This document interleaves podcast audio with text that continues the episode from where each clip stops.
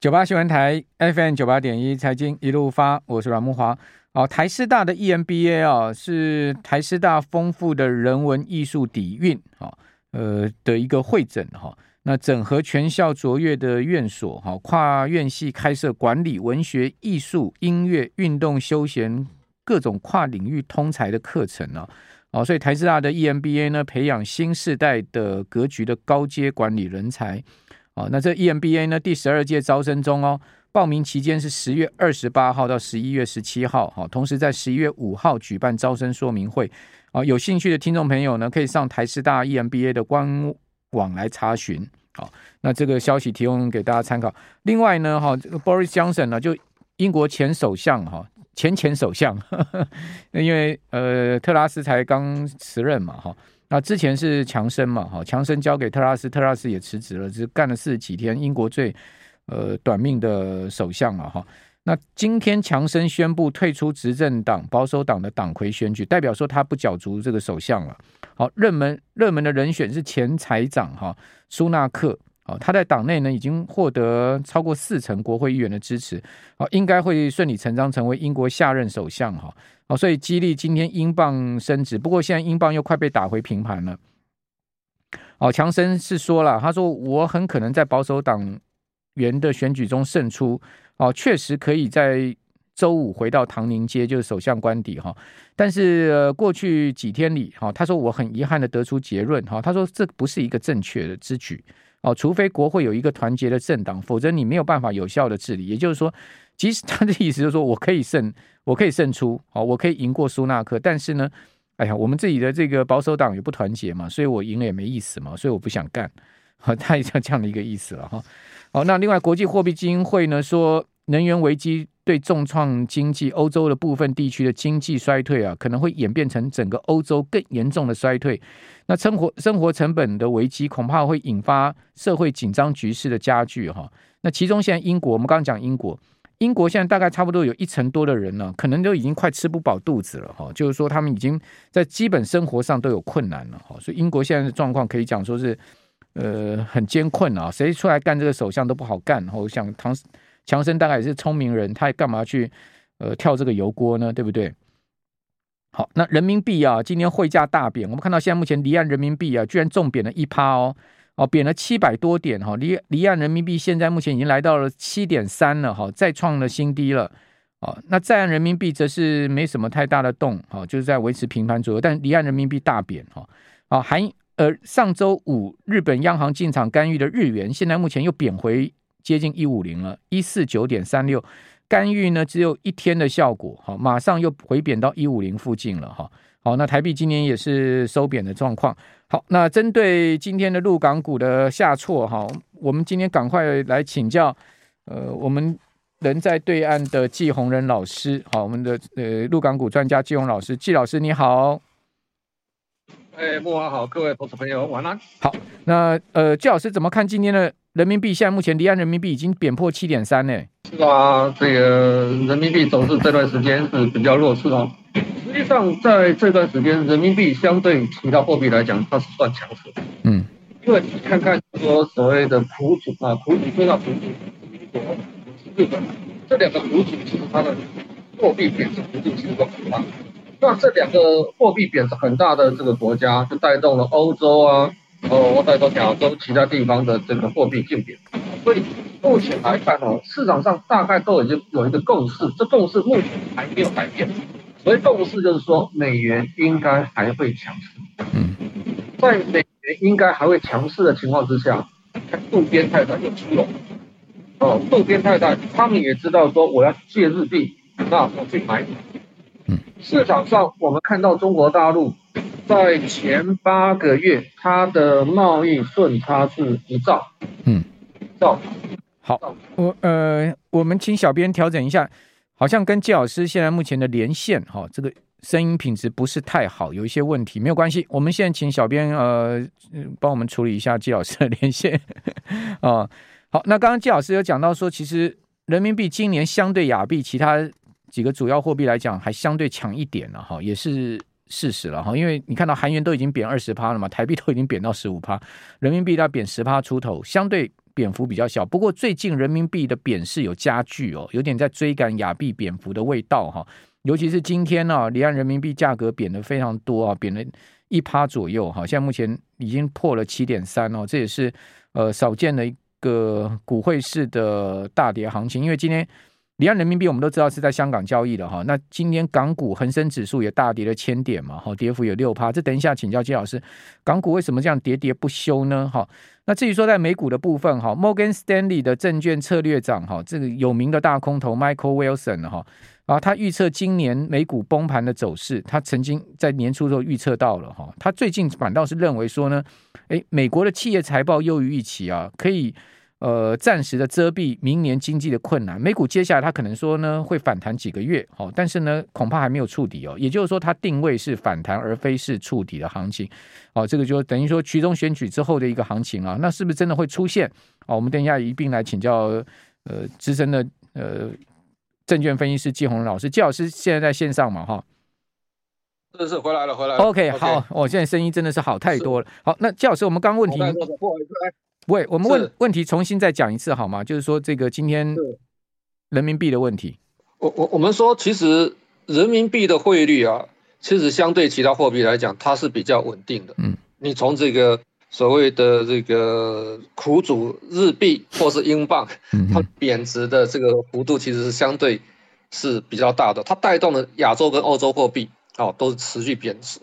那这一段时间来讲，我们刚才提到过说，哎。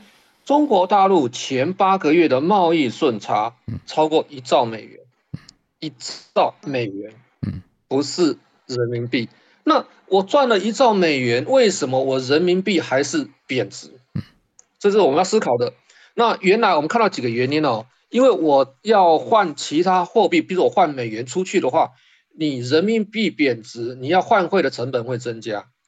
我要付出更大的人民币才换到等额的美金，所以让这些要跑的外资会增加它的成本。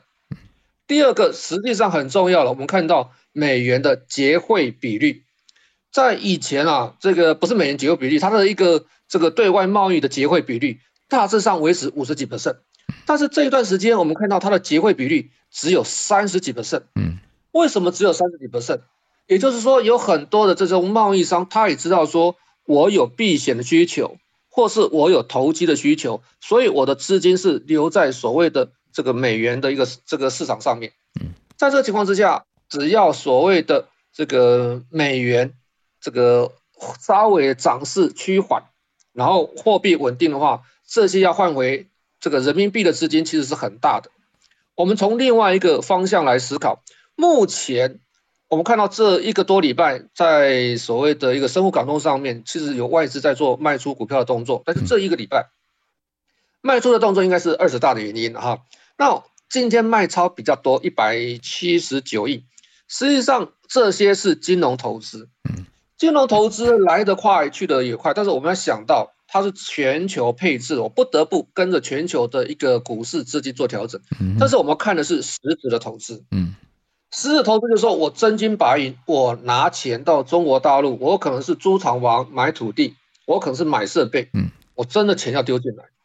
我们看到说，哎，这一段时间光今年这个外国直接投资的金额大概已经一千多亿美金了，尤其是欧洲的资金。你说这最大苦主，其实在俄乌战争最大苦主是德国，是哦，你看天然气电价那么高，它的制造业有很大的困难。嗯嗯嗯，那制造业它就要考量，如果再这样下去的话，我要么宣布倒闭，要么我就必须外移。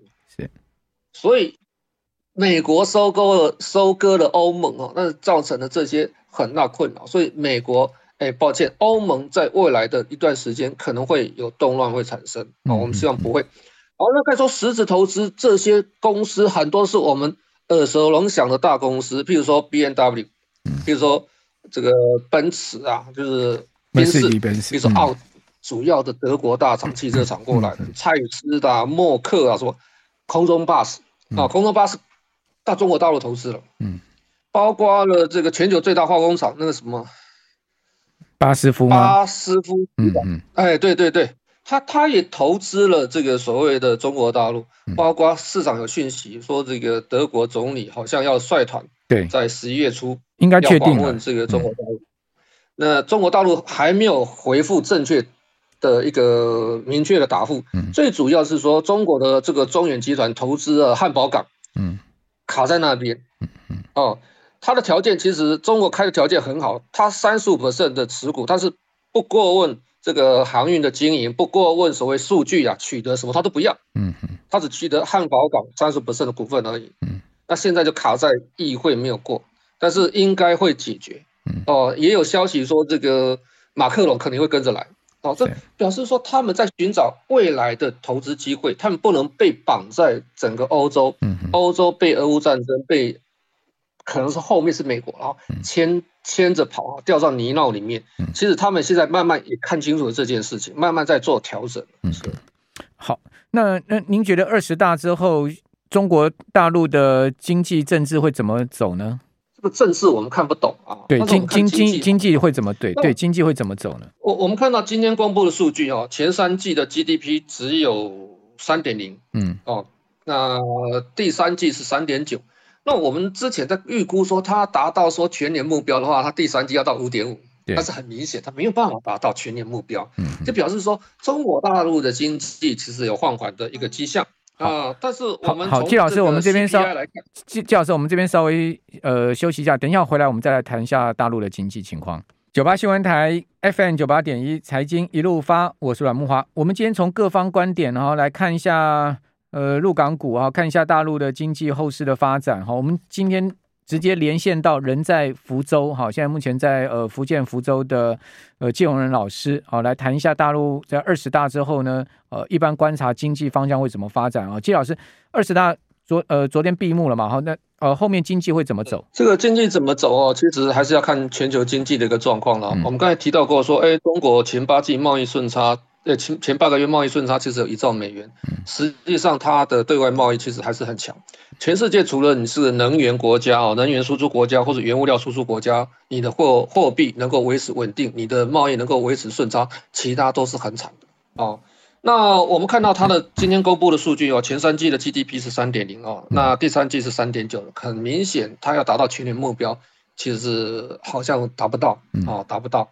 那全球的经济。复苏的状况，我个人认为啊，这个明年哦，可能不会比今年好。嗯嗯。哦，明年不会比今年好。好，所以大家可能在这个操作或投资上面，可能要稍微谨慎一下。嗯。那就中国大陆，我们看到它的消费的状况，其实中高端的消费，其实你到各个商场、各个卖场，其实中高端消费其实都人满为患。哦，你你吃的东西要排队。我我讲是中高档的这个餐饮。嗯嗯。那如果是一般的消费哈，一般消费其实很明显有递延消费的倾向，嗯，也就是说大家觉得可能有一些不稳定的迹象，所以有一些高价的这种消费，因为从国外进口的这个这个国外进口的这商品，它的一个进口价格，因为反映成本可能稍微会贵了一点点，嗯嗯，那收入不稳定或是对未来不不预期这个不是那么理想的情况之下。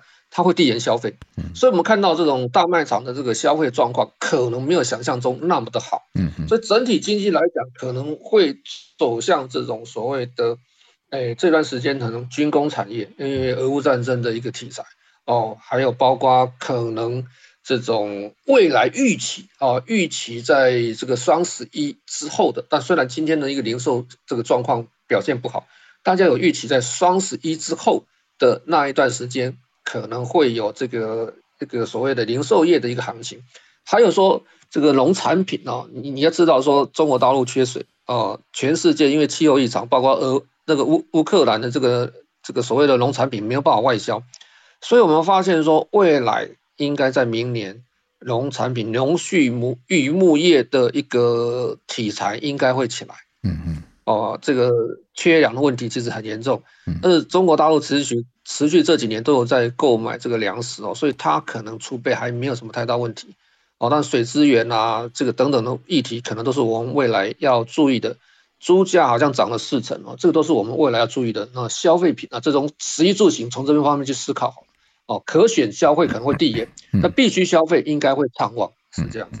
好，那另外今天港股下挫超过千点哦，从去年二月十八号的三万一千一百八十三点的高点，跌到今天跌到了最低一万五千零八十二点，收盘收一万五千一百八十点，其实也跟最低点差不太多。您您怎么看港股这样子的一个腰斩行情呢？其实我们以前谈过戴维斯双杀理论啊，嗯嗯，那我认为说，哎，我的。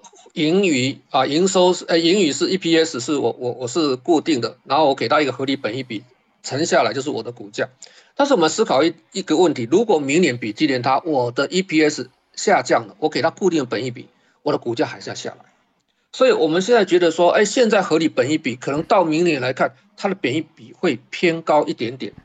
但是就所谓的这个香港的股市来看，我个人认为，其实现在是一个。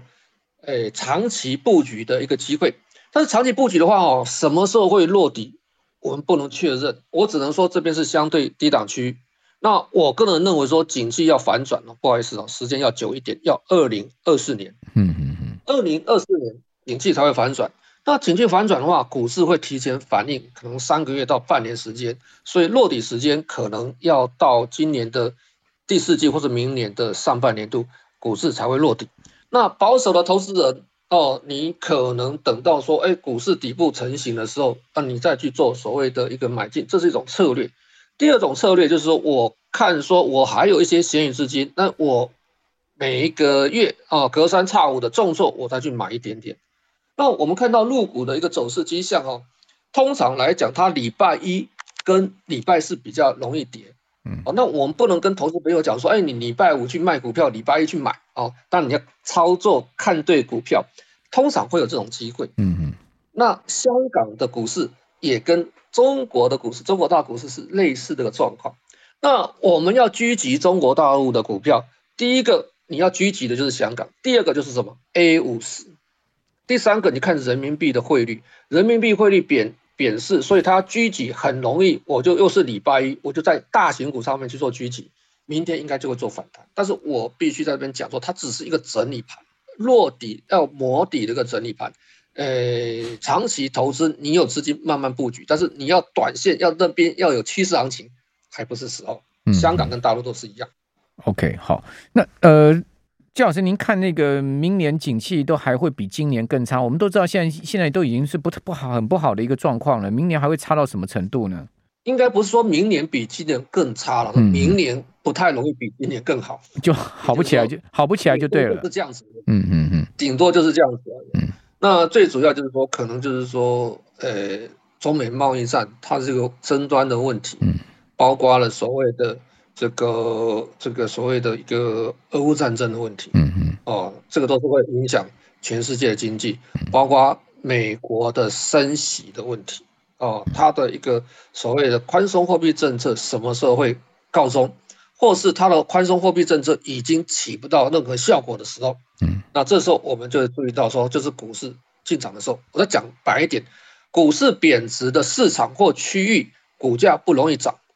股市升，哎，抱歉，汇率贬值的这个国家或地区，它的股票不容易涨。那汇率升值的国家或地区，它股市不价不容易跌。所以你看看这一段时间，什么时候人民币它的贬值的趋势告缓的话，哎，人民币它的机会就会来了。那你会有疑问说，哎，为什么美国它的货币那么强，但是股市好像没有涨？因为美国的钱太多了。嗯。钱很多是在银行体系里面，它并没有进到这个股市，也没有进到所谓的债券市场，包括什么虚拟货币市场，现在都很保守，现金为王。嗯嗯。所以在这边你看到这些商品啊，二手房啊，汽车啦、啊，美国的一个经济状况其实没有想象那么那么的好，它的通货膨胀问题其实很严重，比我们想象中还严重。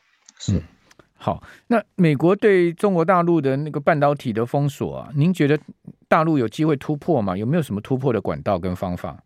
哎，这个所谓光刻机好像一直源源不断啊，送到中国大陆去了。那中国大陆它不见得要做很高阶的这个晶片，对、嗯，那只要所谓的高端或是中阶的可以用，其实就可以了。嗯，那我认为说这个中国大陆它在采取所谓弯道超车的一个的方式。是不是我们想象中，我们半导体一定是所谓的细晶片、细晶圆之类的，或是它有其其他什么材料哦，他们现在有在研究了，这个是这个还不到一个成熟状况，成我们不然不好去做评判。嗯，实际上其实半导体的需求其实现在是过剩。嗯嗯嗯，你看看未来一段时间半导体产业啊，不管是欧美啊，是日韩啊，台湾，把你半导体产业产业在未来一段时间，至少到明年上半年之前，应该还是蛮辛苦的。好，那那从大陆那边看，怎么看台积电呢？我认为刚刚讲的半导体产业啊，未来的几个月、半年内，其实都很辛苦，产能过剩问题没有办法解决。嗯，那实际上，如果你你看到有很多的这个这个日韩啊，或是台湾的半导体，你想要到美国去去投资，其实不太容易的。我是觉得了啊，这个是分散了它这个资源而已。嗯，被绑架的一个可怜的台积电。好，那季老师最后给我们听众朋友一些资产配置的建议吧。就是说现现阶段，呃，您觉得现金大概要抓几成呢？然后可以慢慢开始看什么样的产业了呢？